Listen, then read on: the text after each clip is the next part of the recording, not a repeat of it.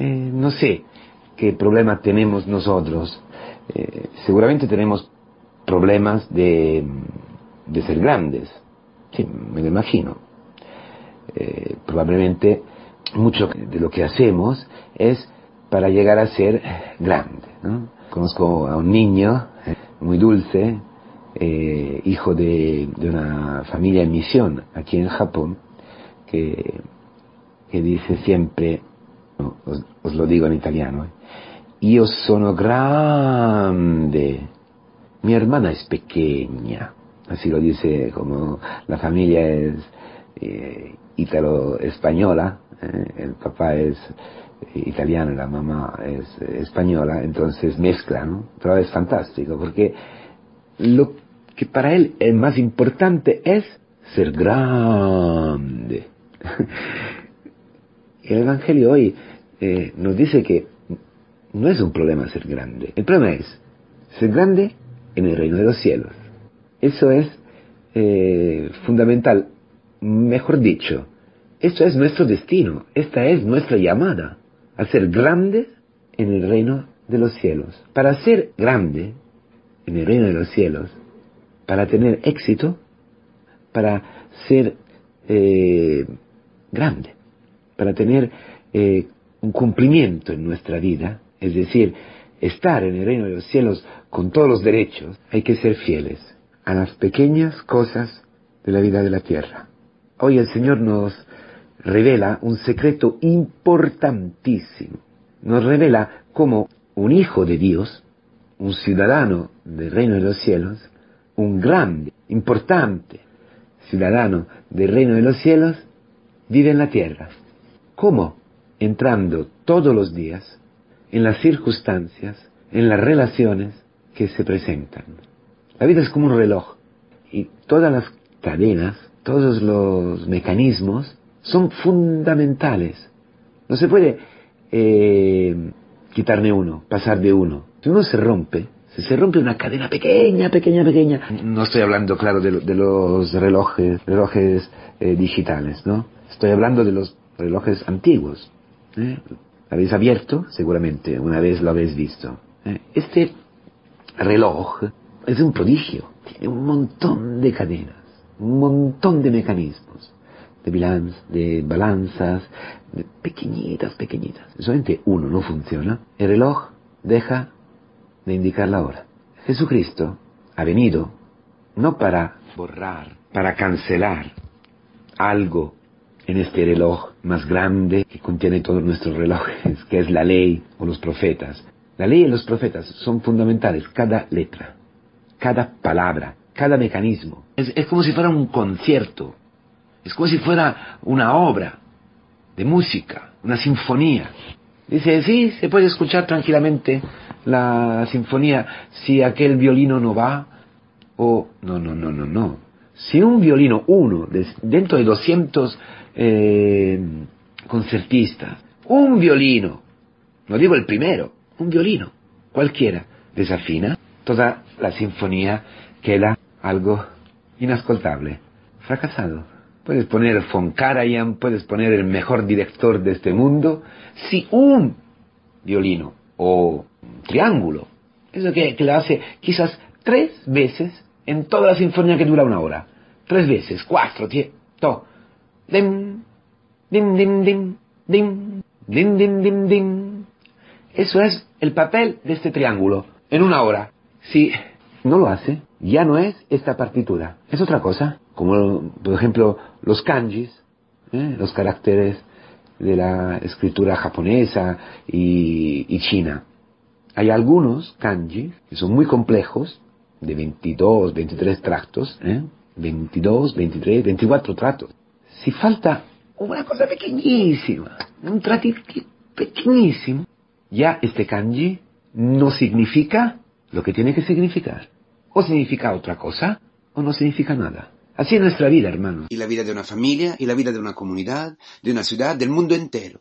Nada más que un virus que ni se ve con los ojos humanos, casi invisible, puede cambiar completamente la forma de vivir, la forma de estar al mundo. Un virus invisible puede revolucionar el mundo, hacer lo que no han podido las guerras, los dictadores, y sobre todo empujar todos en un miedo terrible hacia la muerte. Un virus invisible que cambia todas las jerarquías, todos los esquemas, todos los criterios, puede ser el instrumento a través del cual Dios quiere cambiar nuestros corazones, quiere hacernos volver a Él, a la verdad, a lo esencial, a lo único que funda y sustancia nuestra vida, que es nuestra misma origen, nuestra vida aquí y nuestro destino. Él revelado en Cristo Jesús. Por eso, para ser grande hay que estar muy atento a lo pequeño. Hay que estar muy atento a las circunstancias más rutinarias. Hay que estar muy, muy atento a todo lo que pasa en nuestra vida. Así vale. Y él, los que estamos viendo. También por la naturaleza, por nuestro cuerpo. Si no funciona algo, aunque no sea vital, el malestar se expande por todo nuestro cuerpo. También va a nuestro espíritu, a nuestro humor. Si te duele el dedo de un pie, o si tiene allí una, un grano, madre mía, ¿qué día vas a pasar? El iota, yod en, en hebraico, es la letra más pequeña de todo el alfabeto hebraico. Es fundamental. Podemos decir como una coma. Si tú no pones una coma, no pones un punto, va a cambiar todo el sentido de una frase. Bueno, es un poquito más, pero es una cosa pequeñísima y tiene una importancia fundamental para establecer el sentido de la frase. Porque yod normalmente está usado para ligar un pasado a un futuro. Indica este movimiento. Es como si fuera la imagen del presente, es el presente, este trato, este yod, logra el, poder de eh, ligar lo que ha pasado para que se entienda, para que se dé un sentido al futuro. Esto vale para nuestra vida, hermanos. No sé, nosotros tenemos muchas veces una visión muy sentimental del cristianismo, muy sentimental de nuestro Señor Jesucristo. Él ha venido a, a abolir la ley, abolir lo que nosotros pensamos sean prácticas exteriores. ¿Cuántas veces no? hablamos de los fariseos, de los escribas, de los doctores de la ley? con menosprecio, con es un fariseo. No, no, no, no, no, no, cuidado. Algunos fariseos habían desviado, muchos no sabemos. Lo que yo quiero decir es que toda la ley es importantísima, toda la ley es fundamental. Nosotros somos hijos de la ley, exactamente como Israel. La diferencia está en Jesucristo, que ha venido a dar cumplimiento, a dar un sentido, una plenitud desbordante, ese es el sentido griego de la palabra cumplimiento utilizada hoy en el Evangelio, a todas las palabras de la Torah, a todas las palabras de los profetas.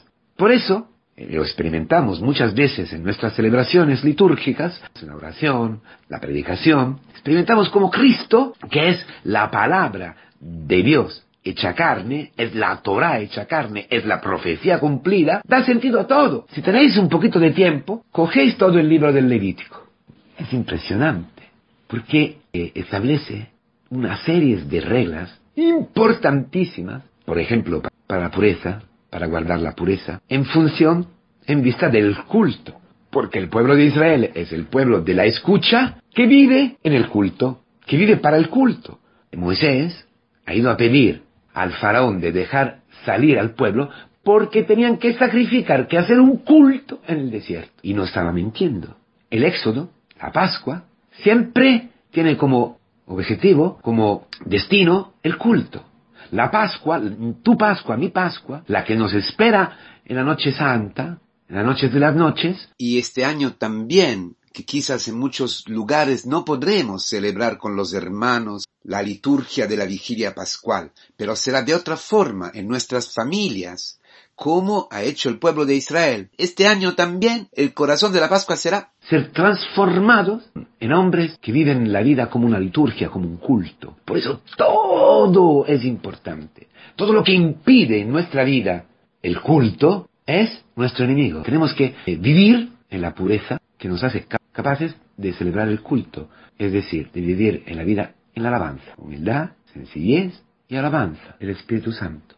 El aceite que permite a todos los engranajes de nuestra vida de funcionar según la voluntad de Dios. El antídoto a cualquier virus quiera entrar en nuestros corazones y hacernos alejar de Dios y estropear nuestra vida y hacer de ella algo en contra de la naturaleza, nuestra vida en contra de la voluntad de Dios, lejos de la orden de la voluntad de Dios, que es nuestra paz. Entonces la precariedad total en la cual estamos es El camino de purificación. que estamos haciendo en esta cuaresma, descubrir que funcionamos muy mal, que por eso estamos tristes, angustiados, sin sentido muchas veces, deprimidos, frustrados, esperando un futuro no sabemos qué, de cosas extraordinarias, mientras hoy el Señor viene a tu vida, viene a mi vida, para decir, dame tu vinagre, Dame este virus que tienes en el corazón. dame tu debilidad, que te voy a entregar mi vida, voy a derramar en ti mi amor, el motor de tu existencia, el que da sentido a todo, por medio del Espíritu Santo que voy a soplar hoy en tu vida.